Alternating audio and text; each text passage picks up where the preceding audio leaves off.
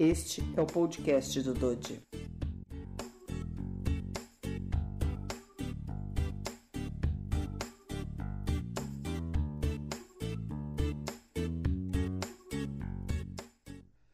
Olá pessoal, tudo bem? Aqui quem está falando é o Dodi.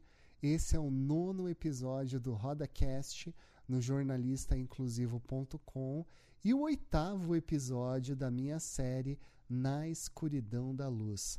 Eu estou num momento muito especial da minha vida, porque muitas coisas que eu projetei há muito tempo, aos poucos elas estão acontecendo. A minha irmã ela fez um vídeo mostrando como eu opero uh, o computador, como eu trabalho com desenvolvimento de softwares uh, semana passada. E o vídeo meio que viralizou só no Facebook. São quase, quase 2 milhões de visualizações. E aí começou a acontecer uma série de, de situações que eu sempre, sabe, persegui e não conseguia sozinho. Sair da minha bolha e mostrar, obviamente, as minhas músicas. Né? Eu, eu nunca engajei vídeos é, financeiramente pagando, é, já fiz isso algumas vezes no YouTube, mas não acreditei muito uh, no processo que eles usam, não acho que eram pessoas reais. Então, teve um vídeo que eu comprei é, 200 mil visualizações. O próprio YouTube diminuiu para 70 mil, mas mesmo essas 70 mil pessoas eu não acredito que eram pessoas reais. É algum processo, sabe? É, teve algum teve algum momento que a minha irmã mesmo ou, ou alguém assim é, do convívio social dela e alguém com bastante influência, e ela conhece muitas pessoas assim, publicou uh, um vídeo de uma música minha, um clipe de uma música minha, que é a música Sorria. E aí, na época, essa música eh, começou a ter uma bombadinha assim, de visualizações, mas nada tão expressivo quanto muitos artistas por aí, mas foi o suficiente para algumas pessoas entrarem em contato comigo vendendo visualizações. Eu comprei, hoje esse vídeo está lá parado com 71 mil visualizações e nunca mais aumentou. E a, e a verdadeira vir, viralização ela ocorre de uma maneira diferente. E eu tive uma pitada é, desse acontecimento nesse final de semana é, quase 2 milhões de visualizações no Facebook.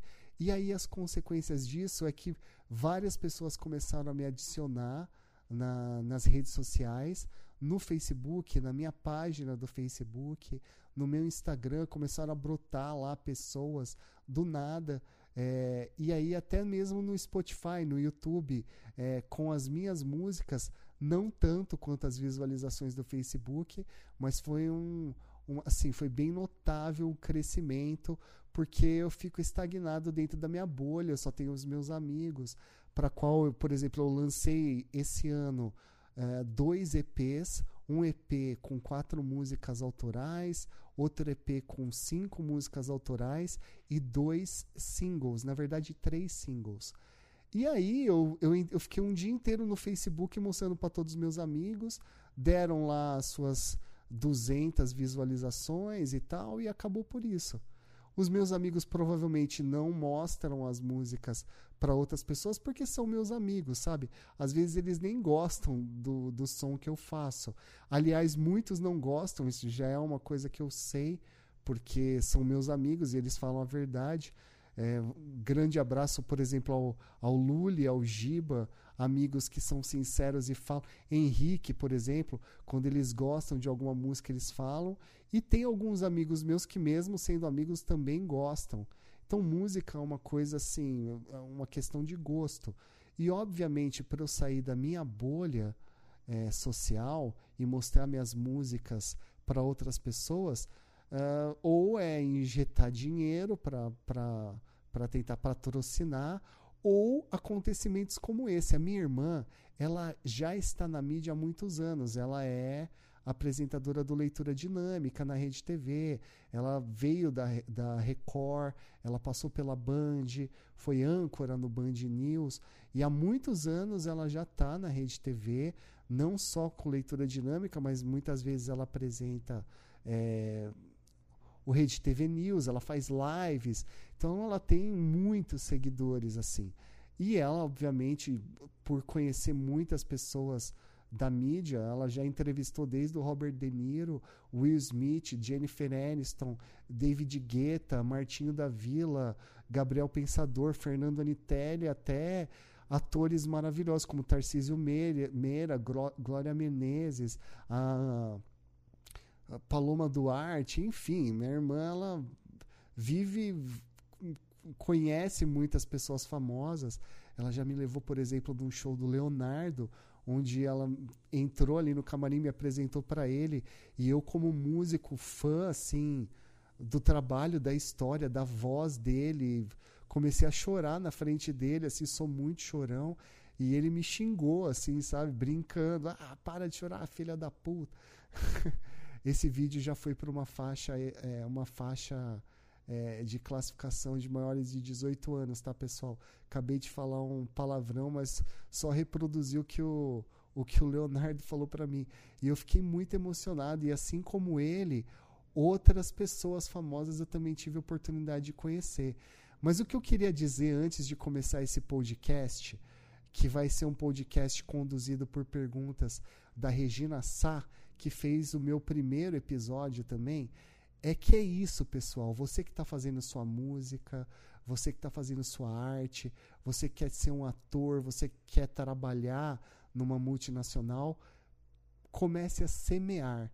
É semeando, trabalhando bastante, criando, estudando, é, praticando, sabe? Por quê? Porque as pessoas que estão lá no topo, obviamente, elas têm um trabalho com uma qualidade notável elas são muito boas, elas têm o seu talento, elas são dignas de estarem lá, mas não necessariamente elas são melhores do que as outras que não estão com a mesma com o mesmo número de visualizações, digamos assim.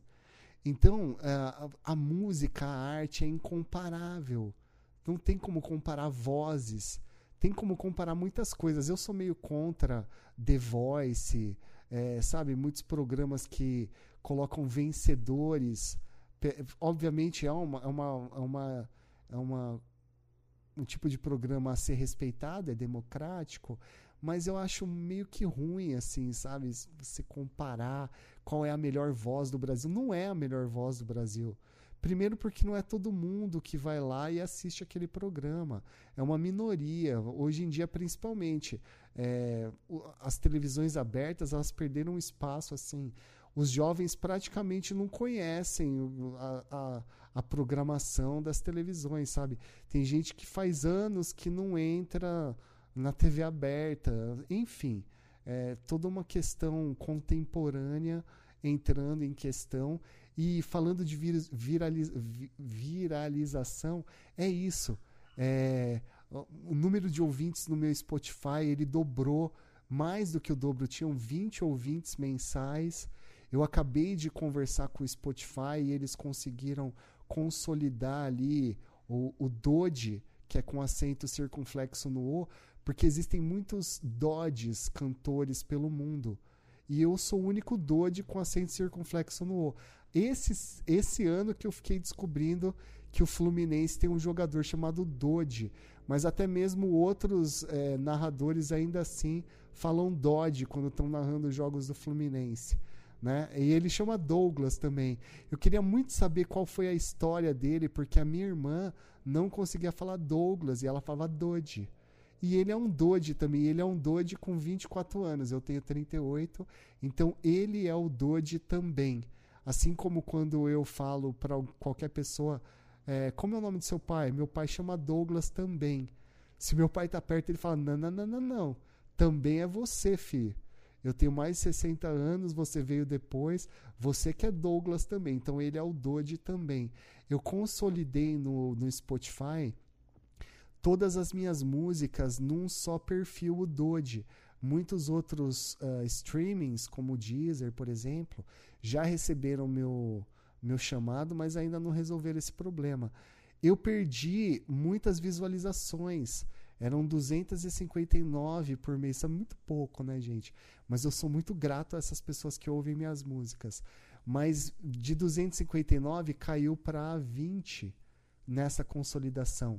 E aí eu percebi que essas 259 pessoas por mês não estavam ouvindo Dodge, estão ouvindo todos os Dodges do mundo.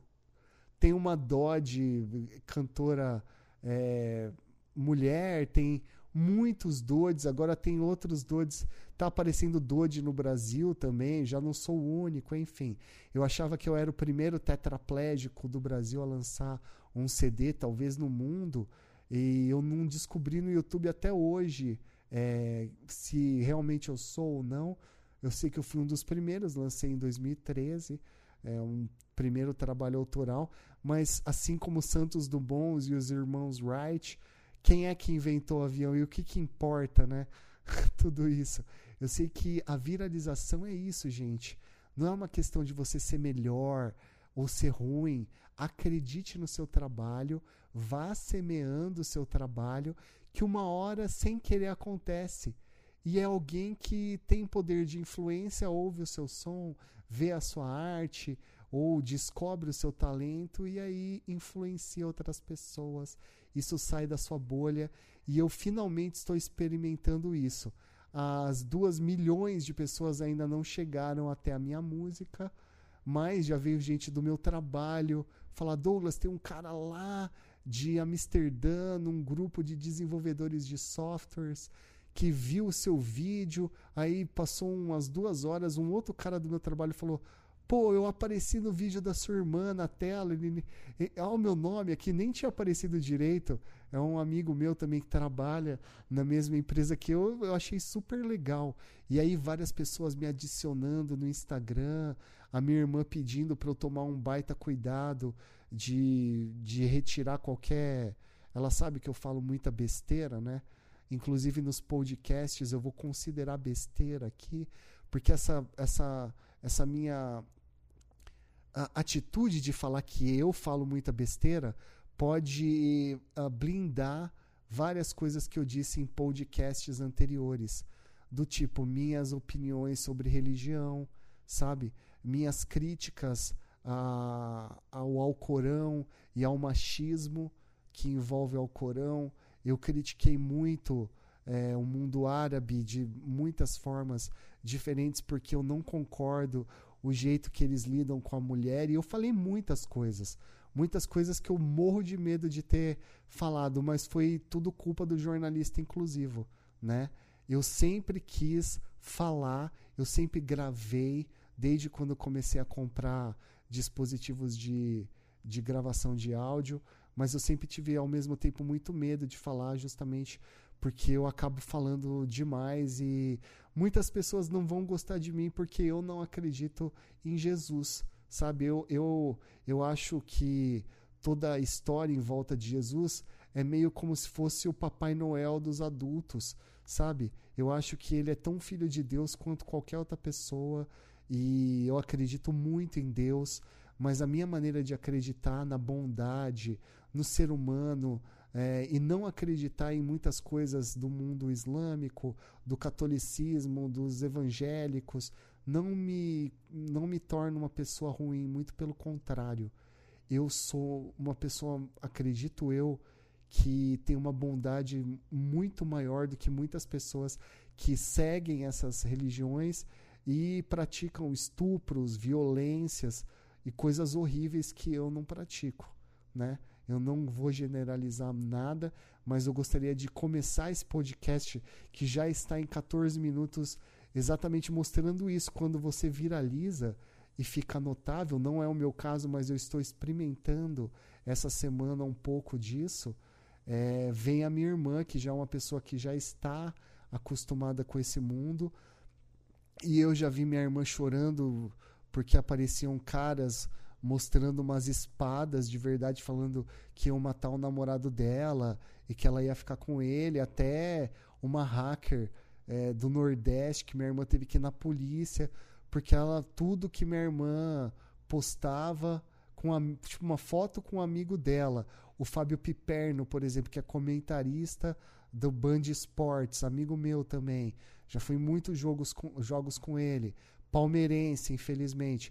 Ela saía com ele, Fábio, so, super amigo da minha irmã. Aí essa hacker já pegava e mo mostrava foto como se ele fosse o amante da minha irmã e mandava para a família do, do ex-namorado dela, para pessoas de, de, de convívio social dela, enfim.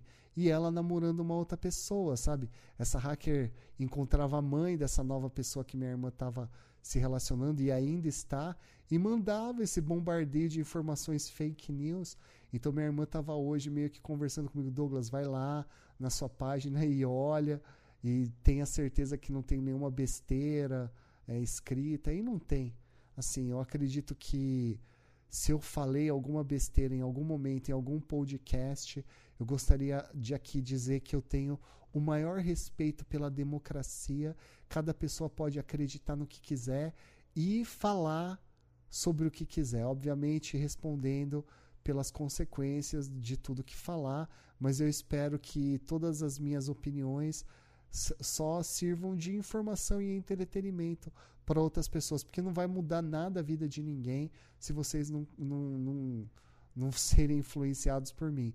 Eu só tenho as minhas opiniões e eu acredito muito nelas e posso mudar elas, assim como o Raul Seixas dizia, eu prefiro ser essa metamorfose ambulante do que ter aquela velha opinião formada sobre tudo. Então é com esses dizeres, 16 minutos, que eu vou começar as perguntas da Regina. Eu estou aqui com o meu WhatsApp. E vamos lá para a primeira pergunta, pessoal. Vamos lá. Olá, Dodi.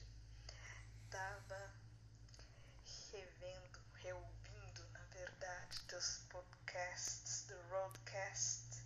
Inclusive, coloquei lá no grupo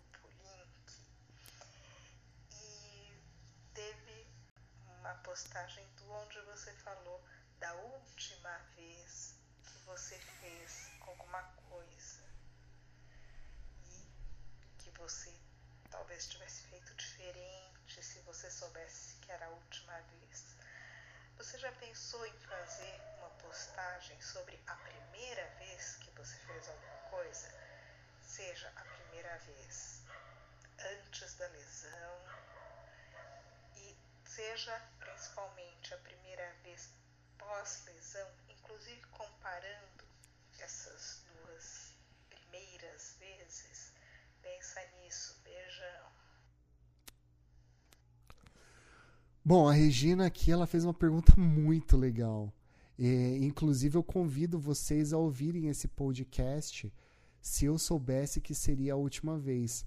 Eu começo o podcast dizendo a última vez que eu corri o meu carro parou por falta de gasolina e foi a última vez que eu corri na vida. Foi na. Olha como eu lembro, né? Na Bandeirantes, na rodovia dos Bandeirantes, entre Hortolândia e Sumaré. Eu já tinha mudado de Hortolândia para Sumaré. Era alguns dias antes do meu acidente. Foi a última vez na minha vida que eu corri. E eu gosto muito de um filme de 2009 chamado Old Boy. É um filme chinês se eu não me engano, que começa assim também. É, o personagem principal ele é sequestrado e a, uma das primeiras falas do, do, do, do, filme, que foi regravado posteriormente, né? mas eu não acho a versão tão legal quanto a versão chinesa, ele fala se eu soubesse que, que eu ficaria ali 15 anos, teria sido diferente.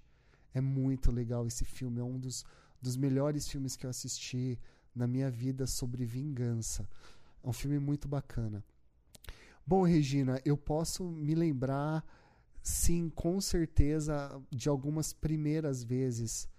A primeira vez que eu uh, vi o mundo de novo é, depois de sair do hospital.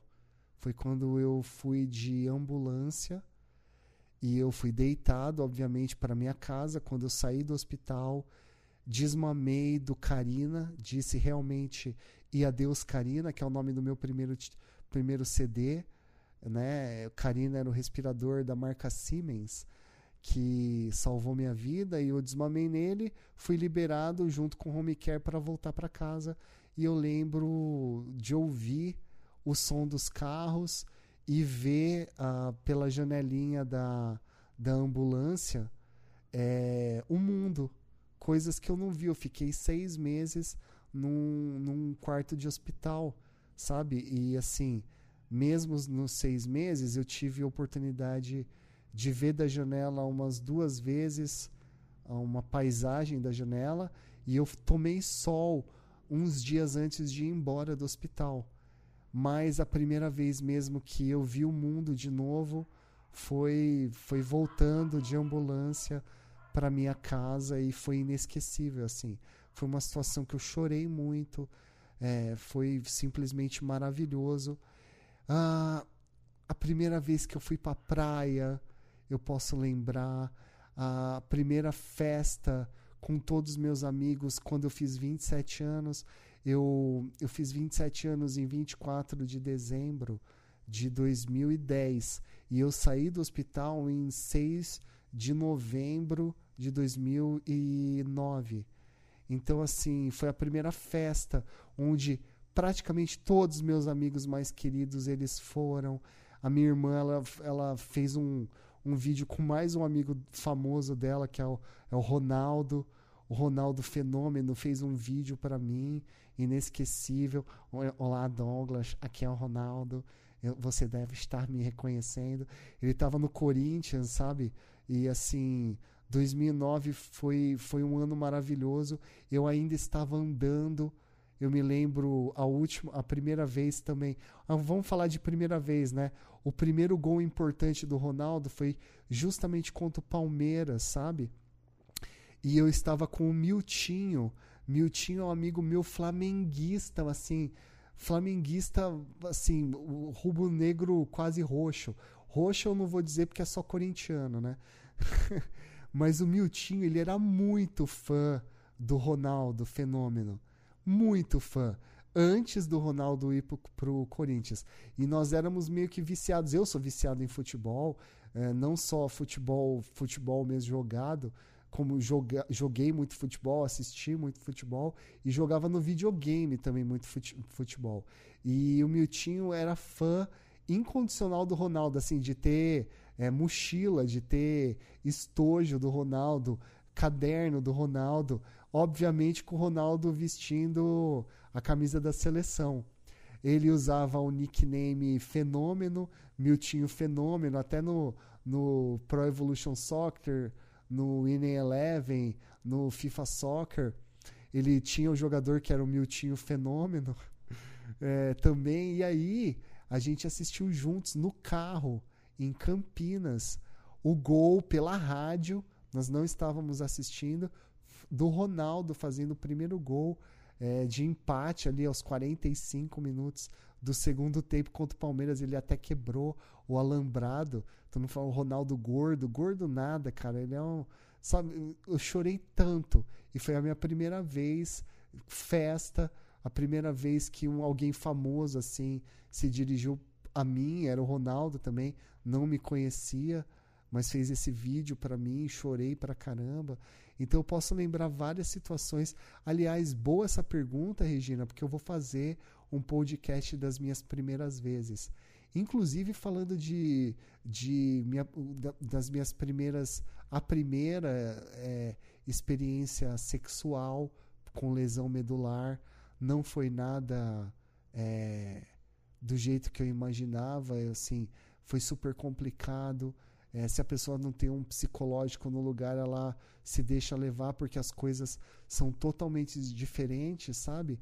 A descoberta sexual é um caminho assim totalmente novo. Você nasce de novo para isso, inclusive. É, e, e tantas outras primeiras vezes. A primeira vez que eu cantei com o Fernando Nitelli, que é o, o músico que eu mais admiro nesse mundo assim, eu tenho dois músicos que, que para mim são, são os principais. Um é no meu próprio país, que é o Fernando Nitelli, e eu tive a oportunidade de, de ser amigo dele, de gravar com ele. Ele foi no meu primeiro show, então foi uma primeira vez inesquecível. E o outro é o Bonovox do YouTube, que esse eu ainda não tive a oportunidade, mas quem sabe, né?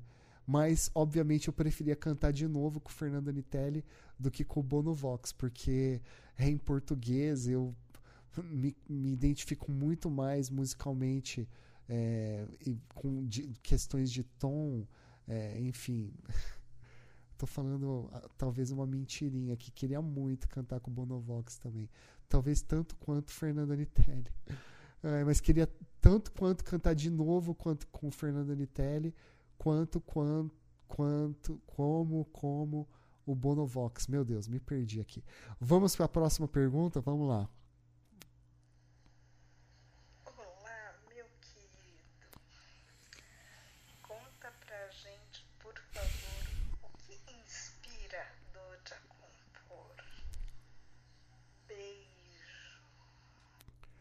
O que me inspira a compor são os acontecimentos da minha vida, sabe? Nessa pandemia, por exemplo, eu fiz muitas músicas novas. Eu tô apaixonado, eu encontrei a mulher da minha vida. A gente sempre tem essa esperança de que a pessoa que a gente encontra será a última. Eu tenho um, um, uma filosofia de sempre corrigir com, a, com essa pessoa que a gente está agora todos os erros e aprendizados que tivemos no relacionamento anterior, a minha maneira de enxergar o mundo, as bondades, as maldades do mundo, uh, as atitudes do homem com os homens, com os animais, questões políticas, o que eu vejo na TV, a ficção, uh, a, sabe, a sétima arte não vou dizer que eu leio, porque eu não leio muitos livros, então, assim, é, documentários me inspiram. Por exemplo, Pena de Sorte eu fiz por causa do Michael Moore, o Psycho, que é um documentário maravilhoso. Uh, que mais? A Espora eu fiz e gravei com o Fernando Nitelli, com o Galdino Twitcas, uh, e é sobre política. Eu fiz ela sobre o momento que nós estávamos vivendo no Brasil em 2012, quando eu compus. Uh, eu odeio passarinho em gaiola. Eu acho que um ser que voa não pode ficar numa gaiola, então eu fiz a música Gaiola.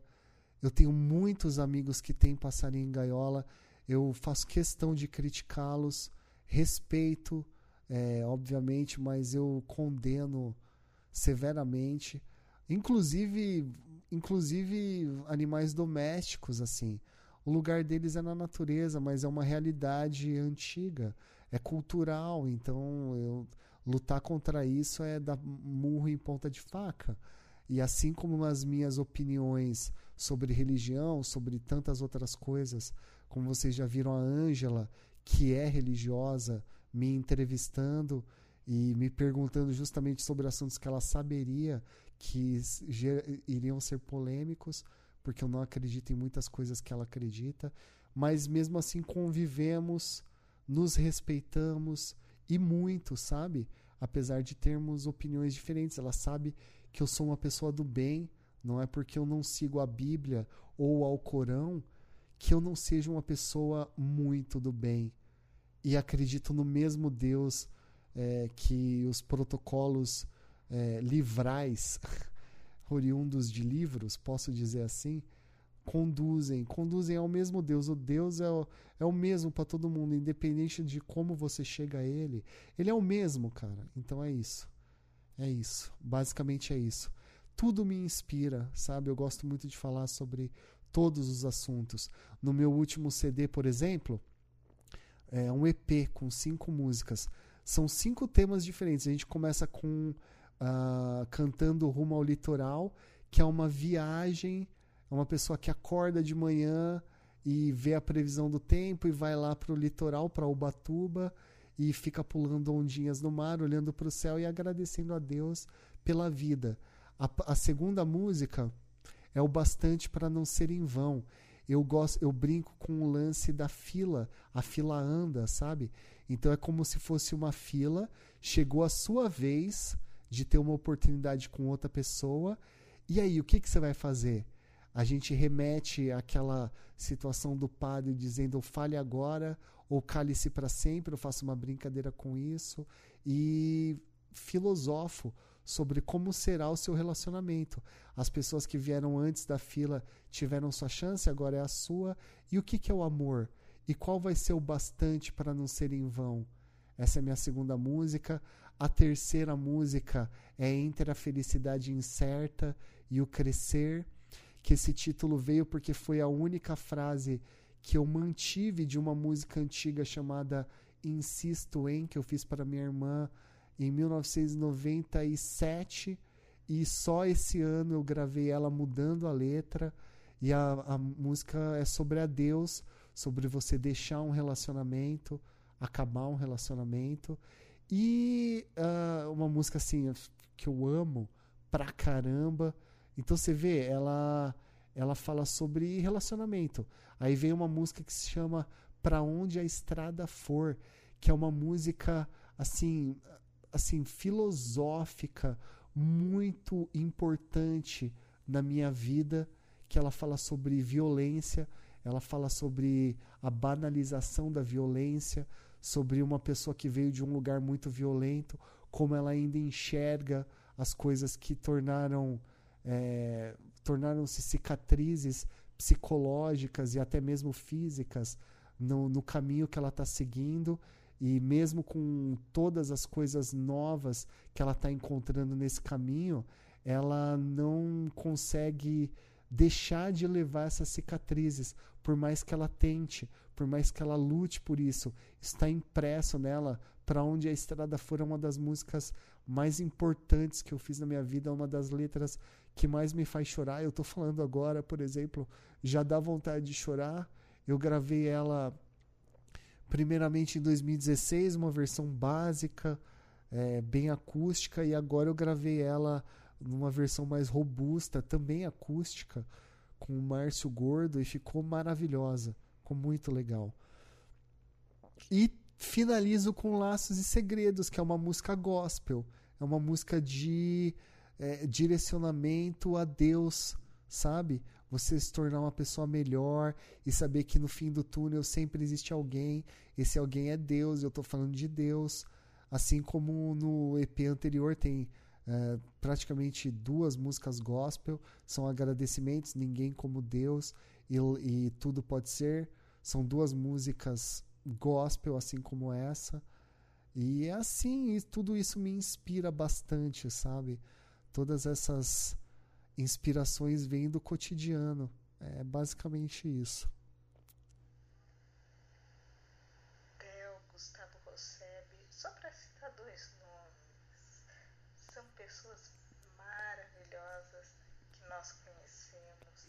E aí eu te pergunto, como que você conhece gente tão interessante se você, até por razões óbvias, é extremamente caseiro? Conta aí pra gente como que esse pessoal chega em você ou você neles. Beijão, querido. Bom, bem legal você falar isso. O Gustavo Rosseb é, é, é o é o cantor principal, né? Junto com com cara, que vergonha, eu esqueci o nome do meu, é Nicoleles. Como que é o nome dele, meu querido? Errei. O Caio foi embora do, do Capela, né? E agora ficou o Gustavo e o Nicolas. Caramba, como é o nome dele? São maravilhosos, assim. Eu conheci eles, é, o projeto Capela, pela Iris Xavier. A Iris Xavier conheceu o meu trabalho, provavelmente em algum show, não, não me lembro direita, ela apresentou eu para eles. É, e eu gravei uma música com o Gustavo Rosseb chamado Mais ao Menos, que é uma música muito, muito pessoal minha, que eu falo sobre a minha história, meio que um recado para uma ex-namorada minha. Não vou dizer qual ex-namorada, mas é, é uma letra bem bacana. E aí eu dei. Eu abri a, a música como se fosse uma codificação aberta, um Ubuntu, né? um, um open source, como poderia dizer, pro, pro pessoal do Capela fazer a primeira parte da música e ficou maravilhosa. O Gustavo é, é, ouviu e não gostou muito da música, mas eu adorei isso da parte dele. Ele cantou comigo, mas é, um, é uma música que ele não gostou muito. Mas eu amo essa música, ela é muito importante, até por ele ter gravado junto, sabe? Eu amo a voz dele e ele, assim, tem um, um, um bando de seguidores do projeto Capela, do projeto Capela. É um projeto maravilhoso, a musicalidade deles é transcendental. Eu amo o som deles e mesmo ele não tendo gostado muito, é, eu tenho uma, uma relação com essa música diferente da dele. E existem muitas pessoas que ouviram e ficaram apaixonadas por essa música. Ficou meio que um, um clima meio bossa nova. É uma música muito bacana, assim. E eu gosto disso, porque música é isso. Tem gente que ouve e não gosta, sabe? Eu não, eu não, não sou muito a favor das críticas em relação à música. Até com músicas pornográficas do tipo funk, ostentação, funk é, que fala de, de sexo, sabe? Eu acho um barato, eu acho muito legal. E tem gente que ouve Beethoven e não gosta, e ouve funk pornográfico e muda o humor. É a música de casamento da pessoa, é a música de viagem, é a música que faz a pessoa mudar o humor. A música é uma arte, sabe? Dizer que pe pela. pela pela condição do funk. Tem, existem muitos músicos por aí que estudaram muito e criticam funk, falam que é um lixo. Eu, particularmente, tenho alguns funks que eu queria lançar, sabe? Eu faço desde músicas engraçadas até músicas sérias. E eu não concordo com essas pessoas, elas não, obviamente, não são unânimes, elas tomam um tapão na cara com as milhões de visualizações do funk e de vários outros estilos de música. Eu, particularmente, tenho um preconceito, por exemplo, com o sertanejo universitário, mas quando eu venho num podcast que nem esse, eu não deixo de falar a verdade, mas eu, eu, eu deixo bem claro que é bem babaca o meu preconceito, porque ele é oriundo das milhões de visualizações que me causam inveja, sabe? E ao mesmo tempo eu não gosto das vozes do, dos caras que parecem as mesmas, sabe? Não gosto das letras, prefiro os pornográficos do funk do que o sertanejo, mas é só a minha opinião, sabe? Ela é bem babaca, bem, bem superficial. Por mais que eu tente encontrar parâmetros para me aprofundar nesse argumento que eu não gosto e tal, os caras cantam pra caramba num tom muito difícil de se cantar. E eles têm os, o público deles, eu só tenho a minha invejinha, sabe? Eu acho que Caetano Veloso, Chico Buarque, Los Hermanos deveriam ter a, as visualizações deles. Porque eu acho muito melhor, mas quem está ouvindo acha muito melhor eles do que o, o, o que eu acabei de dizer, entendeu?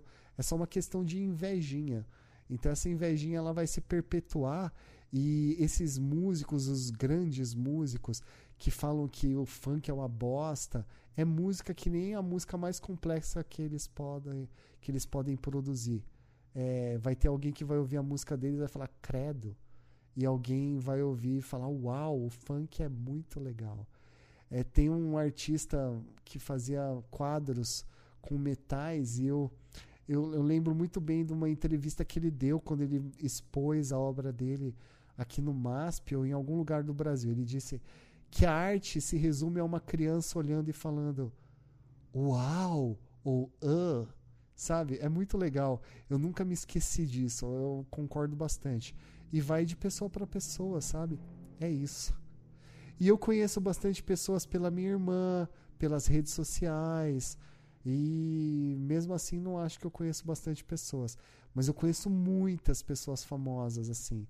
Eu é, sou amigo da Anie, por exemplo, que é filha do Zé Geraldo e irmã da No Estopa. uh, conheço o Gustavo Rossebi, uh, conheço o pessoal do KLB, uh, que minha irmã me apresentou, conheço muitos jornalistas famosos, músicos famosos, é, mas não tanto que nem minha irmã. Eu não conheço muita gente não, para falar a verdade. Alguém que me mostrasse meus erros para que eu mudasse meus planos, diz você na música aqui dentro. Fala aí pra gente. Se alguém mostrasse seus erros, você mudaria os seus planos? E que planos você gostaria de mudar? Beijo. Olha que pergunta maravilhosa. Ela está falando da música aqui dentro. Sim, é o que eu disse no começo desse podcast. É, quando você começa a, a, a, ser ouvido por muitas pessoas, vai vir um monte de críticas. Pessoas vão tentar cancelar você, né? Tá muito na moda esse lance de cancelar. Que nem, por exemplo, eu disse no, no post anterior sobre como que é o nome dele, cara? É aquele apresentador. Ele, ele é um humorista. É o Léo Lins. A namorada dele filmou ele numa festa e disse assim: Ah, olha, ele tá meio autista. Cara, quantas vezes eu não falei autista para os cachorros da minha tia? Eu disse isso no podcast. Tem um monte de hater, as pessoas são tristes, sabe? Estão de mal com a vida. Daí a, a menina falou brincando.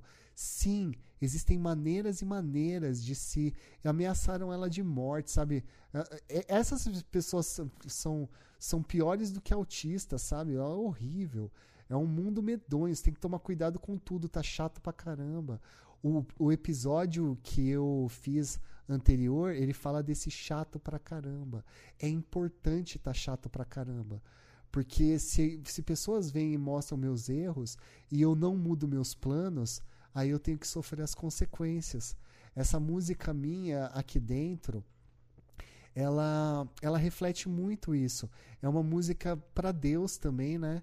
Aqui dentro é uma música eu fiz com o Alan e com o Fernando Funak, o mineiro, e é uma música que a gente está conversando com Deus, sabe? Se alguém viesse aqui me dizer, eh, enfim, eu estou falando com Deus, é uma música para Deus. E talvez Deus mesmo, eu estou pedindo para Deus mostrar os meus erros de alguma forma. E muitas vezes Deus mostra nossos erros através das pessoas, sabe? E se nós não mudarmos nossos planos com esses nossos erros, sofreremos as consequências. E é uma decisão nossa, né? Uma decisão sempre nossa. Então, tá aí uma boa pergunta, viu? Para quem quiser, inclusive, ouvir a música aqui dentro. É uma música muito bonita. Eu tenho uma versão nova dela, gravada pelo Danilo Gotô. Logo menos, várias músicas do Adeus Karina vão estar tá na versão acústica e aqui dentro é uma delas. Uma música que eu tenho muito orgulho.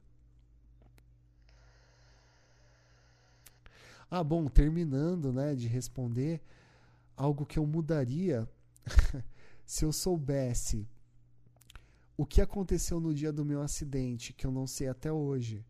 Se eu pulei daquele muro, se eu subi naquele muro, relei na cerca elétrica, o que, que aconteceu, eu não me lembro direito. É, eu mudaria esse que foi é, um dos maiores erros da minha vida. Que na verdade não foi erro, né? Eu nem sei o que, que foi para falar a verdade. Acho que isso é, é o principal. E, e, um dos meus maiores erros, e eu sou ser humano, eu venho com. No, no meu DNA vem tudo que há de ruim num ser humano. É a grosseria, a falta de respeito, é, o descaso com outras pessoas. E eu já manifestei isso muitas vezes na minha vida. É, é algo que eu mudaria com certeza. Sem sombra de dúvidas, morro de vergonha disso as pessoas que eu já machuquei com palavras, com atitudes, eu tentaria mudar isso, sabendo que seria um erro antes, né? No pain, no gain. That's the rule to play this game. Diz você na música No pain, no gain. A sua dor a gente conhece. Quer falar um pouco sobre seus ganhos? O que, que você ganhou nesses anos? Beijo grande. No Pain No Gain No pain, sem dor, no gain, sem ganho. Traduzindo para vocês aí, é uma música em inglês e português, é a única, né, que eu gravei até o momento. Agora o Edu Oliveira tá produzindo Do Something Tonight, que é uma música que eu fiz em novembro do ano passado e eu vou gravar agora em inglês. E eu tenho outra que é uh, uh, Long Live the Love, que o DJ Tancredo tá gravando junto comigo. Sai esse mês, se eu não me engano. É uma música em inglês também. Muito legal, super eletrônica. Uh, mas No Pain, No Gain, é, os, as dores, como a Regina mesmo disse, é, eu tenho muitas, né? Agora, ganhos são milhares. É, existe uma situação em particular que eu gostaria de deixar aqui, que é um grupo que eu tenho de tetraplégicos. É um grupo de WhatsApp onde só entram tetraplégicos. E nesse grupo eu tento levar uma condição motivacional é, bem forte com, com as pessoas que estão lá, porque muitas, muitas têm uma vida muito triste, não só pela condição financeira, mas pela própria condição de lesão medular, apesar de estarem no grupo que é um grupo de apoio, elas são muito tristes. Elas têm, assim, são cerca de 140 pessoas tetraplégicas, e enfim.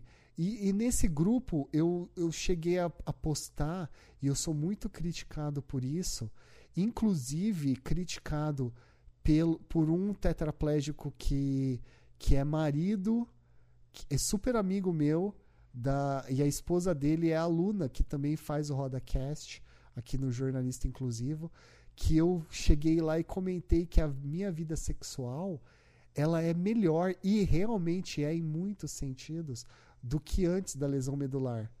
Esse tipo de assunto polêmico eh, tem alguns tetraplégicos assim, como o marido dela, da Luna, que assim acharam um absurdo isso, sabe?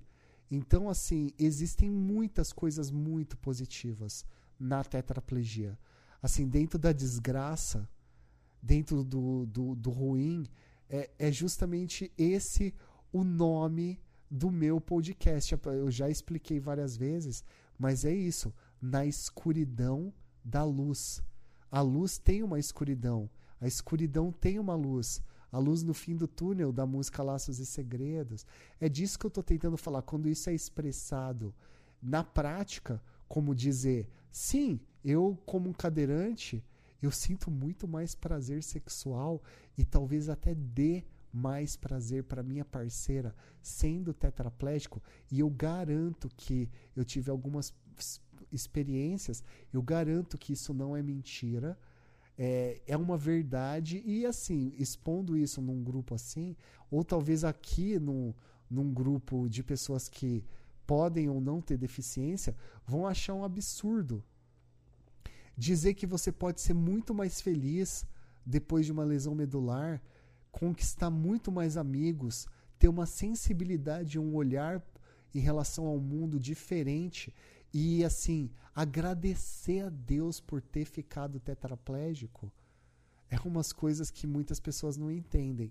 E é isso que eu quero trazer eu quero explicar como isso é uma verdade muito intensa como hoje eu sou uma pessoa muito melhor por causa da lesão medular. Já dizia Fernando Anitelli, o sofrimento humaniza as pessoas, né? Na sua música Gaiola, você se compara a um pássaro engaiolado, que a sua gaiola seria a sua lesão medular. Aí eu te pergunto, Dodi, o que era liberdade para você antes da lesão e o que é liberdade para você hoje? Esse conceito mudou? Conta um pouquinho pra gente. Beijo. Olha, a liberdade, ela sempre teve limitações. Eu tenho mais limitações hoje, então essa é a grande diferença. Falar sobre liberdade, a, a liberdade ela, ela não é uma ela não é uma utopia. Ela, na minha opinião, ela, ela vem cheia de parâmetros, condições, situações históricos, uh, tantos, tanto culturais quanto sabe, de ordem do seu universo particular. Cada um tem uma, uma visão diferente sobre liberdade. A liberdade de antes e de hoje é a mesma, mas quando se fala em li, as limitações que eu tenho, é, ela está implícito colocar essas limitações na liberdade que eu tenho hoje.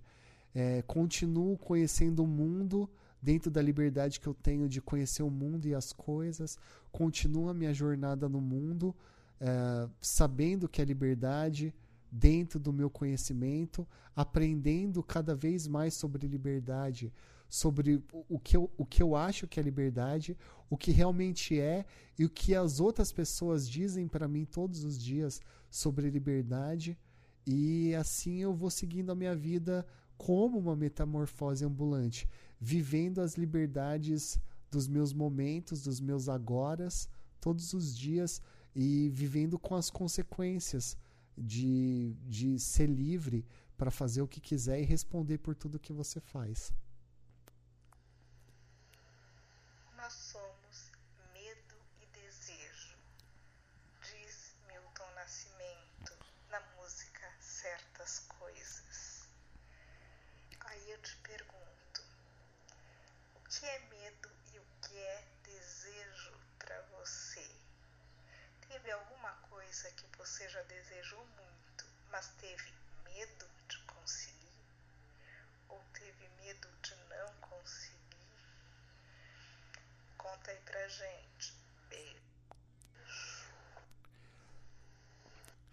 Essa é uma pergunta muito, muito, muito bonita, muito inteligente. Eu concordo com Milton Nascimento. É uma letra linda. Eu amo a voz do Milton Nascimento. Amo o Milton Nascimento. Eu vi esses dias, ah, esses dias não, né? Mas foi na pandemia, um documentário na HBO do Milton Nascimento, assim, ele é fantástico. E eu posso entrar dentro desse universo de várias maneiras diferentes e explicar várias situações na minha vida onde eu tive medo. O medo ele está relacionado à sua expectativa e você ter ou não ali uma satisfação ou consequências negativas com essa sua expectativa, né? E muitas vezes envolve envolve o seu pai, envolve a sua mãe, envolve é, tantas coisas diferentes que que você acaba tendo medo de magoar essas pessoas. Eu vou dar um exemplo bem particular meu. Eu sou apaixonado por pornografia. Eu acho uma das coisas mais bonitas do mundo. O mundo é lotado de preconceito com a pornografia e eu acho lindo o ser humano fazendo sexo. Eu simplesmente é uma das coisas que, se não for a primeira, eu acho que inclusive está acima da música. Eu sou apaixonado. Eu tenho os meus gostos, é um universo assim super perigoso de se comentar, porque existem é, filmes criminosos, eu não compactuo com isso. Eu gosto de coisas até que bem normais, sabe? Mas sou apaixonado. Eu acho que o, o crescimento espiritual da sociedade ele só vai existir, vai ser notável quando existirem, não existirem mais tabus e existir um respeito muito grande com profissionais desse ramo, por exemplo. Eles precisam ser respeitados. Eles trazem prazer, alegria, felicidade para muitas pessoas todos os dias, muito mais do que religião. E aí eu critiquei isso também num podcast anterior. Se você coloca benefícios da pornografia é, no YouTube, por exemplo, os resultados eles só veem é, coisas negativas. E eu não vejo isso, eu não vivo nesse mundo. Meu mundo é diferente. Meu mundo é totalmente diferente. Inclusive, o vício na pornografia existem consequências positivas, sim, e negativas. E as pessoas vão só para o lado da, ne da negativa. Mas existem muitas pessoas iguais a mim que respeitam, admiram a pornografia. E eu tenho medo até de falar isso. É desejo e medo. É exatamente o que você está perguntando, Regina. Então, assim, eu sei que muitas pessoas vão me criticar, assim como as minhas opiniões que eu já disse sobre religião. Só que é minha opinião e eu sou uma pessoa do bem. Eu acho a pornografia uma coisa do bem, é uma coisa social em todos os países tem. Em toda a sociedade tem. E assim, mais de 30% do conteúdo da internet é isso. Que as pessoas adoram. E assim, é melhor do que muitas vezes um relacionamento. É muito melhor e, e, e tem um poder muito maior do que a sexualidade de um indivíduo e temos que lidar com isso. E muitas pessoas têm raiva. Ai, minha mulher me trocou por, pela pornografia. Ai, meu marido me trocou. Por, meu parceiro, é, sabe, eu não consigo me satisfazer. Existem, sim, milhões de problemas é, que rodeiam coisas horríveis que rodeiam a pornografia. E também muitas coisas maravilhosas. E eu olho muito para esse lado. Eu, eu sempre tive vontade é, de fazer é, projetos nesse, nesse meio. A pessoa que eu estou hoje na minha vida, ela não compactua. Se eu, se eu escolhesse esse caminho, eu não poderia estar com ela. Então, assim, eu não vou seguir esse caminho, porque eu, eu acho que essa pessoa está acima da pornografia. Então, é assim, é o medo e o desejo. Essa pessoa não vai me tirar o desejo que eu tenho de ver pornografia mas ela vai me fazer não trabalhar. Eu, eu queria ser um ator, eu queria ser um produtor, um entrevistador, um, um narrador de filme. Eu tenho muitas ideias para esse universo para ganhar dinheiro. Eu de 2017 a 2019, como eu já disse anteriormente, eu fiz filmes, eu fiz ensaios, eu entrei nesse mundo, conheci pessoas, me profissionalizei, me, me considero um profissional Muitos amigos meus eu não pude mostrar para pra, pra, praticamente ninguém, nem meus pais, nem minha família. É, tenho medo também, desejo e medo, desejo de falar e medo da minha família ouvir esse podcast e saber que eu fiz mais de 200 filmes, contratei pessoas, eles sabem, meio que sabem, né? Mas assim, é um medo, por quê? Porque eu não sei a, a opinião deles e me importa. Sim, me importa, me machuca. Se eles ficarem chateados, eu vou ficar chateado. Então o mundo se baseia nisso, de, desejo e medo. Milton Nascimento está certíssimo, sabe? Nós somos medo. Olá, Dodi. Nessa mesma música, Certas Coisas, de Milton Nascimento, ele diz: somos feitos de silêncio e som. Eu te pergunto, você gosta do silêncio e som. Tem algum que você não goste? Conta aí pra gente. Obrigada, beijão. Olha, Regina, o silêncio é muito importante. A música que eu mais amo, do meu, dos artistas que eu mais amo, é Peter Gast, do Caetano Veloso. E ele, ele fala: escuto a música silenciosa de Petargast, o hóspede do profeta.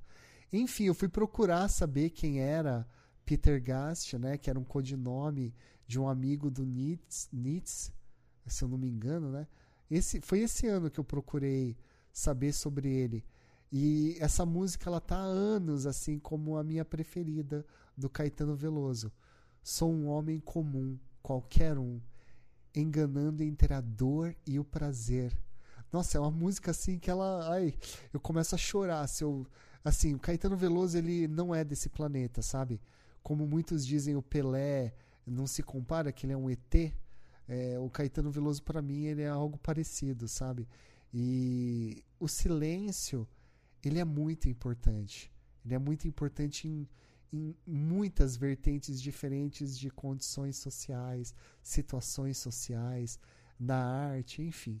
Eu acredito muito no poder do silêncio em muitas situações. Olá, Dodi. Nessa mesma música. Olá, Dodi. Na sua música Trapezista do CD E Adeus Carina, você compara se apaixonar ao salto de um trapézio. Você acha que realmente esse sentimento é tão perigoso. Conta aí pra gente. Beijão. O legal é que a Regina, ela sabe por outras entrevistas, ela sempre fez. A Regina, gente, ela tem que. Primeiro, vocês ouviram a voz dela, né? Eu amo a voz dela. Sou apaixonado por ela, pela voz dela. Obrigado, viu, Regina? Essa vai ser a última pergunta. Tem muito mais perguntas, mas eu olhei ali, tava 58 minutos já. Minha mãe provavelmente nunca vai ver esse podcast, isso é até bom, né? Principalmente esse, esse último trecho. Acho maravilhoso ela não ouvir. e adoro essa condição contemporânea das pessoas não verem nada do que é mais de três minutos. Eu adoro falar, gravei, tá gravado. Quem quiser ouvir, que ouça. O trapezista, é, o amor é representado pelo trapezista. E o salto do trapezista, que pode cair, se machucar ou receber os aplausos da, da plateia, é o, é o grande é, sujeito dessa, dessa música que eu amo pra caramba. Adoro essa música. E esqueci, obviamente, o que foi perguntado. Então vou dar um play de novo, tá? Vamos lá. Olá, Dude. Na sua música Trapezista, do CD E Adeus Carina, você compara se apaixonar ao salto de um trapézio. Você acha que realmente esse sentimento é tão perigoso? Conta aí pra gente. Beijão. Pois é, finalizando aqui, vamos falar então de amor, né? Eu acho que é muito perigoso. O amor ele acaba, a pessoa pode entrar em depressão. É, tudo que mexe com o psicológico é uma coisa muito delicada. Então, as pessoas, quando elas nascem, até o momento que elas morrem, elas passam por diversas situações é, que mexem com o psicológico. E os relacionamentos estão assim. A gente precisa dar ênfase neles, porque às vezes você gosta de alguém, a pessoa não está na mesma vibe, às vezes você gosta de alguém e vira um relacionamento tóxico, às vezes você gosta de alguém, relaciona por muito tempo e acaba. E o que, que deu certo, o que, que deu errado? Tudo. Tudo é uma experiência para cada vez mais você olhar o salto do trapezista e saber que ele treinou muito para estar tá fazendo aquilo. E isso se reflete no amor. Cada vez mais que você se, se intensifica em sofrer, sim, se for para sofrer, em viver feliz as felicidades de um relacionamento, sim. Tudo é um treino para você dar esse salto, que é uma comparação com o amor e saber que sim, você sempre pode cair, mas você treinou muito para não cair. Então eu deixo de final aqui é, o que eu já disse nesse mesmo podcast. Eu tenho uma filosofia muito grande. A Valkyria Tanelli, que é a minha namorada, eu conheci ela nessa pandemia. Assim, eu tenho todas as esperanças possíveis no mundo de que ela vai ser o grande amor da minha vida. A, a pessoa que vai ficar comigo até o final. É, e o principal disso é pegar todo o aprendizado e praticar a, as correções nesse novo relacionamento. Com respeito, com cumplicidade e ter a esperança, né? mesmo sabendo que a qualquer momento pode acabar, você ter a esperança. E se acabar, assim como a música O Bastante para Não Ser em Vão, a fila anda, né? E assim como todas as pessoas, tem a música E Quanto Mais minha também, que eu digo sempre existirá outro alguém em quem se acreditar. E assim finalizo mais um podcast. Obrigado ao Rafael. Rafael me pressionou aí bastante para eu gravar o podcast. Eu estava numa semana muito difícil no meu trabalho. Eu tô com, com uma certificação aí na área de informática para tirar, então eu tô pegando meu tempo para estudar. Tá super complicado, mas agradeço demais a sua paciência aí, Rafael. E galera do Jornalista Inclusive, acessem os nossos conteúdos que sempre vão ter coisas maravilhosas ali sobre o universo da acessibilidade. Um beijo para todo mundo. Eu sou o Dude e é nós nas fritas.